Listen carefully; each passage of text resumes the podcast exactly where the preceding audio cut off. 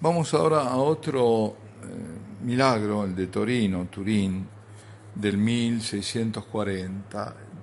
Yo le había puesto como subtítulo La Sagrada Hostia no se toca, no se toca.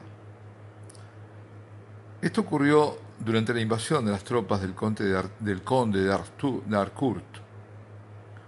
Los soldados se introdujeron a la iglesia de Santa María del Monte, y asesinaron a muchos de los civiles, de los fieles. Sin embargo, la vida de los frailes capuchinos no fue tocada. Un soldado francés logró abrir el sagrario que contenía la pícide con algunas partículas consagradas, pero milagrosamente salió del interior una línea de fuego que llegó a quemarle el rostro y los vestidos pequeña puerta del sagrario, decorada con ágata y lapislázuli, presenta hasta el día de hoy las huellas del forcejeo hechas por el soldado.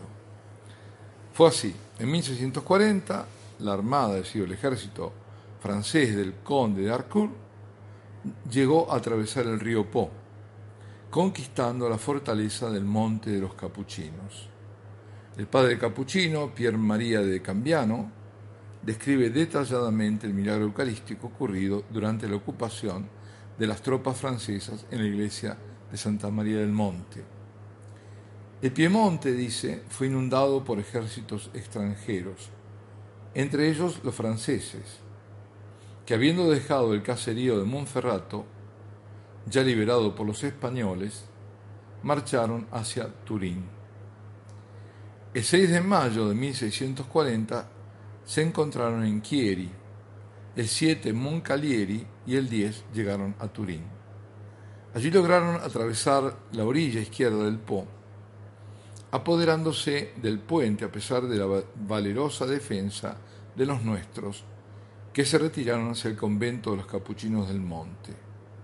Pero ni siquiera allí se encontraron al seguro.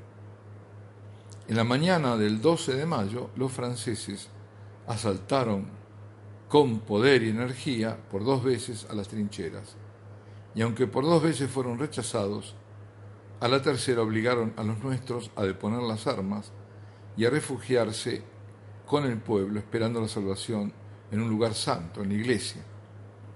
Los invasores entraron en la iglesia, asesinaron a hombres y mujeres, jóvenes y viejos, civiles y soldados, e inclusive aquellos que se habían refugiado en los altares sagrados o entre los brazos de los frailes capuchinos mientras pedían clemencia y la vida misma.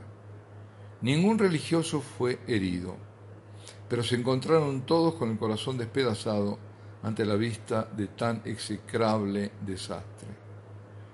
Luego de haber esparcido sangre, robaron los objetos sagrados y saquearon el convento, porque siendo así lo seguro, tantos refugiados habían llevado sus pertenencias.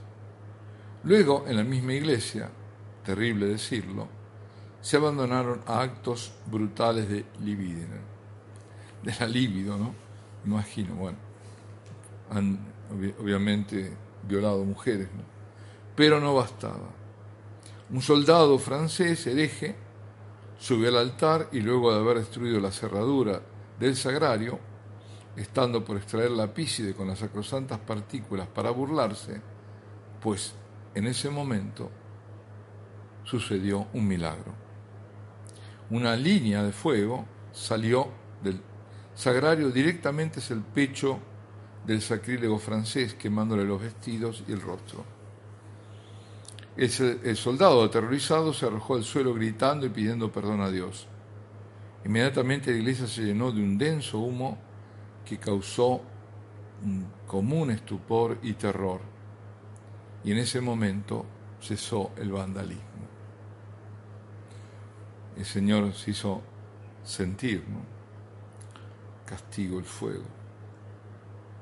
Y ahora vamos a ver otro. Ya es en otro orden. ¿eh? Ahora el elemento son las aguas, pero ya vamos a ver por qué lo digo. Esto ocurrió en 1433 en Avignon, en Francia. En reparación por los sacrilegios cometidos por los cátaros, los cátaros estaban ahí en el sur de, en, Albi y en otras ciudades ahí del sur de la Provence, del sur de Francia. Digo que en reparación por los sacrilegios cometidos por los cátaros contra la Sagrada Eucaristía y en acción de gracias por la victoria eh, en la guerra contra ellos, el el rey, que era Luis VIII, había decidido que hubiera exposición permanente del Santísimo Sacramento en la capilla de la Santa Cruz, junto al río Sorg, la que comenzó el 11 de septiembre de 1426, siendo esta la primera noticia, y esto lo quiero recalcar, de adoración perpetua, con exposición del, Santísimo documentada, ¿eh? que se tenga. Es decir, fue en 1426 y comenzó un 11 de septiembre la adoración perpetua así documentada que se tenga y esto ocurrió ahí junto al río Sorg. En 1433, por las fuertes lluvias, ya han pasado siete años, se desborda el río Sorg inunda las aguas la capilla. Acuden los hermanos penitentes grises en bote para rescatar al Santísimo. Al llegar comprueban que el agua cubre hasta la mitad de la puerta de la capilla. Sin embargo, al abrir la puerta, encuentra que el pasillo que va hasta el altar está totalmente seco. Se había formado paredes de agua derecha e izquierda del pasillo, de más de un metro de altura y por ello estaba el Santísimo cubierto de las aguas y permanecía totalmente seco. Lógicamente este milagro nos hace evocar a las aguas del Mar Rojo, ¿no? Y también las del Jordán, ¿eh? cuando pasa el pueblo de, Dios, el pueblo hebreo, atraviesa el, Mar Rojo ¿eh? y se abren las, se detienen las aguas a derecha e izquierda y lo mismo el Jordán cuando llegan conducidos por Josué a la tierra prometida. Bueno, hablando de las aguas, tenemos otro que está vinculado a este elemento. ¿eh?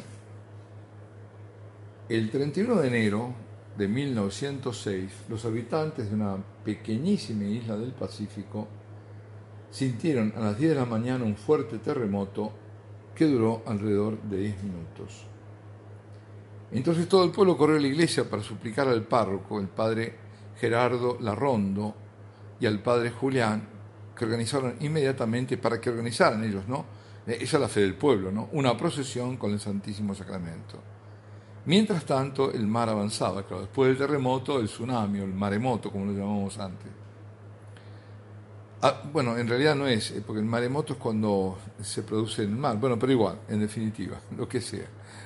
El mar estaba avanzando, habiendo ya cubierto cerca de un kilómetro y medio del litoral, con la amenaza de formar una inmensa ola. El padre Gerardo, atemorizado, consumió todas las hostias consagradas de la pícide y conservó solo la hostia magna. Luego, dirigiéndose al pueblo, exclamó, Vamos, hijos míos, vamos todos a la playa y que Dios tenga piedad de nosotros. Sintiéndose seguros ante la presencia de Jesús Eucaristía, todos marcharon entre llantos y aclamaciones a Dios. Cuando el padre Larrondo llegó a la playa, Bajó valientemente a las orillas con la custodia en la mano. En el momento que la ola estaba llegando, en ese momento que avanzaba la ola, alzó con mano firme, con el corazón colmado de fe, la hostia consagrada y ante todos trazó el signo de la cruz, hizo la bendición, como se hace con el Santísimo siempre. Fue un momento de altísima solemnidad.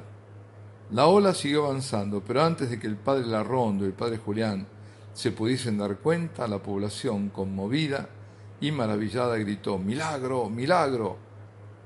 ¿Qué ocurrió? Como si hubiera sido detenida por una fuerza invisible y superior a la naturaleza, que lo es, claro, la potente ola que amenazaba con borrar de la tierra el pueblo de Tumaco, ¿eh? esto fue en Tumaco, en Colombia, había iniciado su retroceso, mientras el mar regresaba a su nivel normal los habitantes de Tumaco, en medio de la euforia, la alegría, por haber sido salvados de la muerte gracias a Jesús sacramentado, daban muestra de ferviente gratitud, y no puede ser para menos, ¿no? Y por todo el mundo se supo del milagro de Tumaco, y el padre Larrondo recibió también del continente europeo numerosas cartas, muchos que pedían oraciones. ¿eh? Esto fue en Tumaco, en Colombia, en el año 1906. El Santísimo salvó a un pueblo de ser devorado por las olas. Y vamos a otro caso también similar, y aquí vamos a después detenernos. El caso es de Canosio, en Italia, en 1630.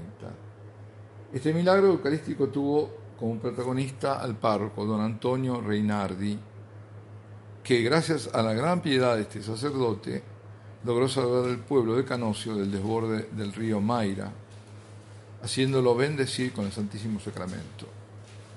Muchas fueron las conversiones que se verificaron entre aquellos que asistieron al prodigio, y hasta el día de hoy cada año los habitantes de Canosio celebran la fiesta en honor, por supuesto, al prodigio en la octava del Corpus Domini. Canosio es un pequeño pueblo del valle de Mayra, en la diócesis de Saluzzo, en el Piemonte. En 1630 la población había perdido el fervor de la práctica religiosa a causa de la difusión de la herejía calvinista, porque hasta ahí llegó hasta el norte de Italia, en Piemonte.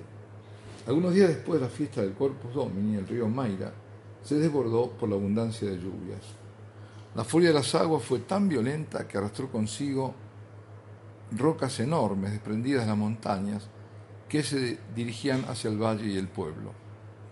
Don Antonio Reinardi, párroco del pueblo, convocó con las campanas a todos los ciudadanos para invitarles a pedir al Señor para que cese el desborde. Propuso además hacer un voto.